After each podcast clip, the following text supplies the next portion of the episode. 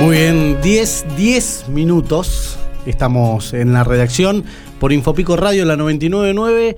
Y estamos acompañados en este momento por Javier Grosso. eh, es un técnico en computadoras, en celulares, eh, muy conocido acá en la ciudad de General Pico. Le decían barrita antes. Después vamos a contar eso ma- más adelante, en, en otro programa. Pero justamente lo llamábamos para hablar de un tema que me surgió ayer. Eh, me comentaban que había sucedido a una persona acá en General Pico, una familia. El hijo estaba, eh, la hija estaba usando el celular con los jueguitos, una nena chiquita, y de pronto aparece una videollamada con una persona adulta. Este. Y bueno, encendió las alarmas de la familia, por decirlo de alguna manera. Eh, ¿Pasan estas cosas en General Pico, Javier? Buenos días. Bueno, buen día para, para ustedes y para toda la audiencia. Bueno, sí, la verdad que es bastante, bastante amplio el tema, ¿no? Eh, es, es todo un tema. eh, la, la complicación, digamos, más grande es que eh, últimamente con este tema de la pandemia, la verdad que el uso de los dispositivos se ha incrementado en, no sé, no, no, no tendría una estadística para decirte la, la cantidad de uso, pero bueno, la realidad es que eh, las clases virtuales, las comunicaciones con los familiares, los padres que tienen posibilidad de, de- o, o que tienen que salir a trabajar, eh, tienen que dejarle un medio de comunicación a sus hijos y que le dejan celular, Un celular, o una tablet, es, es lo lógico.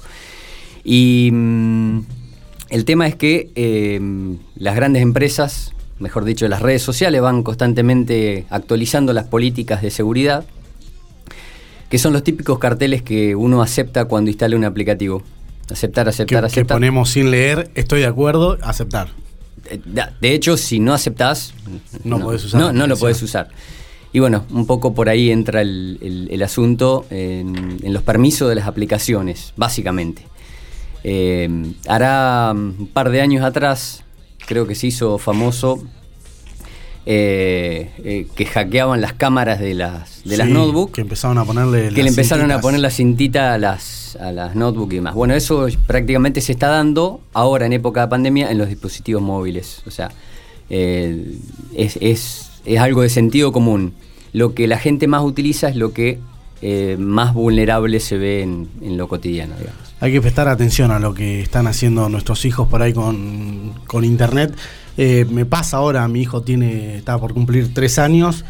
Y claro, llegan, si bien no es la persona que más mira dibujitos y demás, eh, o sea, le gusta mucho andar, pero claro, por ahí te agarra el celular, por supuesto ya aprendieron patrones, contraseñas, con tres años nacieron con esto, no éramos como nosotros, que, que era algo novedoso, esto es totalmente natural, eh, toca el televisor para, para mover las cosas, para que te den una idea, o sea, eh, es 100%, n- nacen nativos digitales. Sí.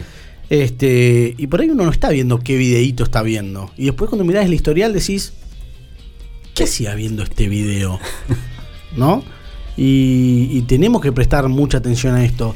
Eh, ha habido casos de suicidios de chicos por, por videos, por incitación. Si bien ahora las plataformas han tenido un manejo mucho más amplio y han restringido mucho más, en esta época de pandemia donde quedan solos, Bueno, ¿hay, mirá. ¿hay alguna herramienta para manejar esto? La realidad es que mm, en, en la práctica no hay eh, una herramienta que yo te diga así, instalate este Esto. aplicativo que te bloquea tal cosa. La mejor prevención es la profilaxis. ¿Está? Estar eh, atento viéndolo, no constantemente mirándolo, pero si, el, si tu hijo está en un ambiente cerca tuyo, pasar y pegarle una relojeada, mirarle qué es lo que está viendo. Una cosa muy importante y que por ahí para la audiencia también es, eh, le puede resultar útil, son tips. Estos son tips Sí. que, que sirven y hay que utilizarlos y no, no hay algo que yo diga, bueno, si hace esto que estás 100% seguro de que vas a estar protegido o no te vas a, no vas a recibir ningún tipo de, de- de cosa rara, digamos. Pero ha sucedido y lamentablemente con, con mayor eh, frecuencia.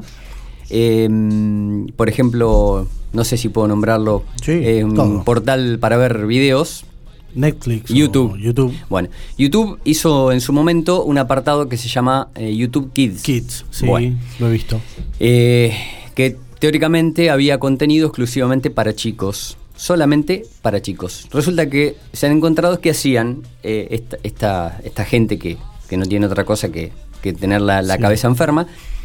eh, vos reproducías dos minutos de video, Era para chicos. era para chicos, y a partir de los dos minutos te encontraba con pornografía y después continuaba el video común. Entonces, para la plataforma YouTube es muy difícil identificar el contenido del video, porque no podés analizar todos las millones de videos que hay en, Miles la web.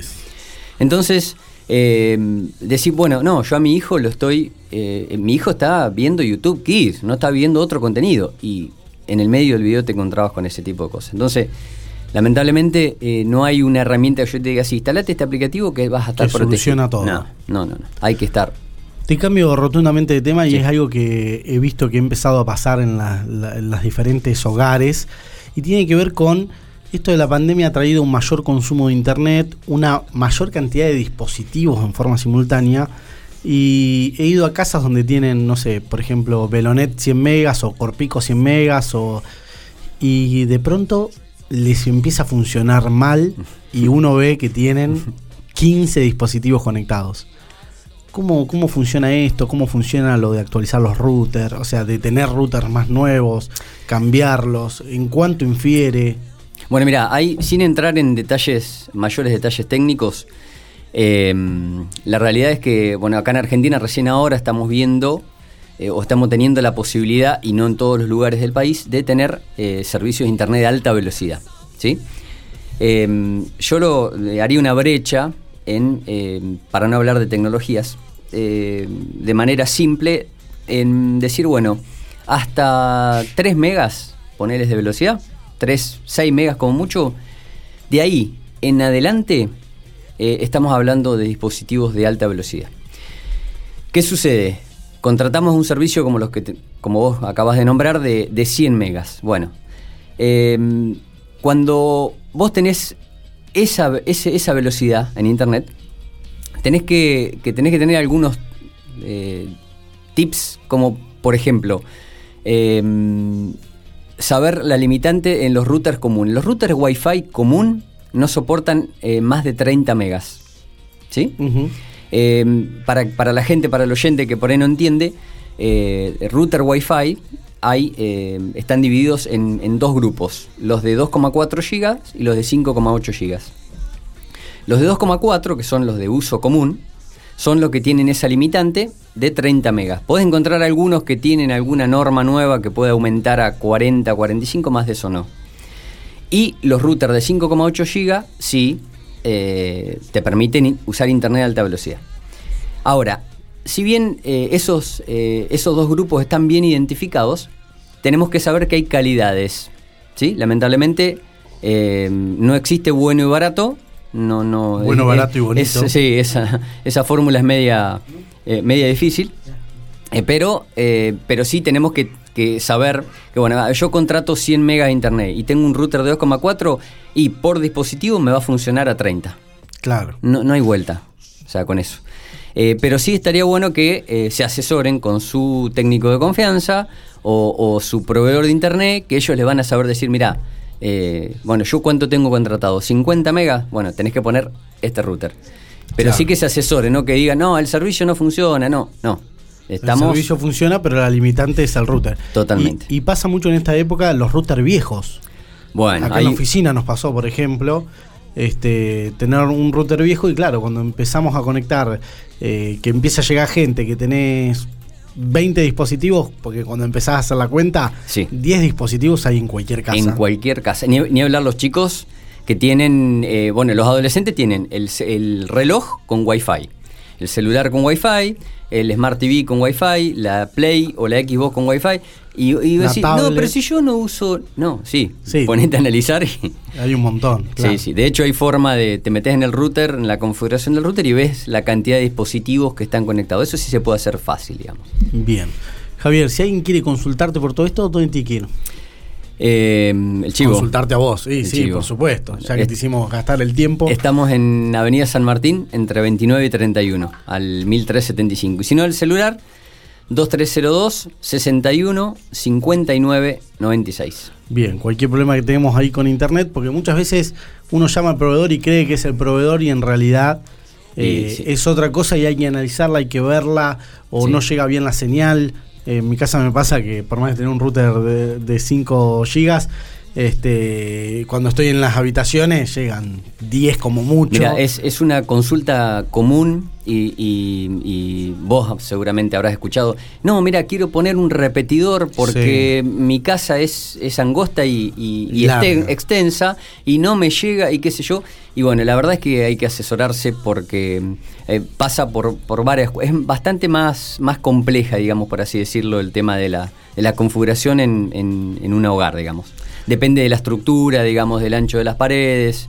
Hay, hay, hay varias, muchas variantes. Pero que bueno, que consulten, sí. Muy bien.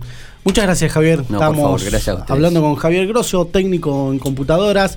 Hablamos un poquito de lo que sucede eh, en la actualidad con los chicos y la tecnología y cómo hay que estar prestando atención a lo que van haciendo los chicos y esta imposibilidad a veces de que de una solución real o simple para, poder tener, para controlar estas cosas que van viendo los chicos. Y bueno, y después este otro problema de internet que muchas veces le echamos la culpa al proveedor y tiene que ver con lo que tenemos en casa, la tecnología que tenemos instalada en casas. Vamos a una pequeña pausa, vamos a escuchar un poco de música y volvemos con más información.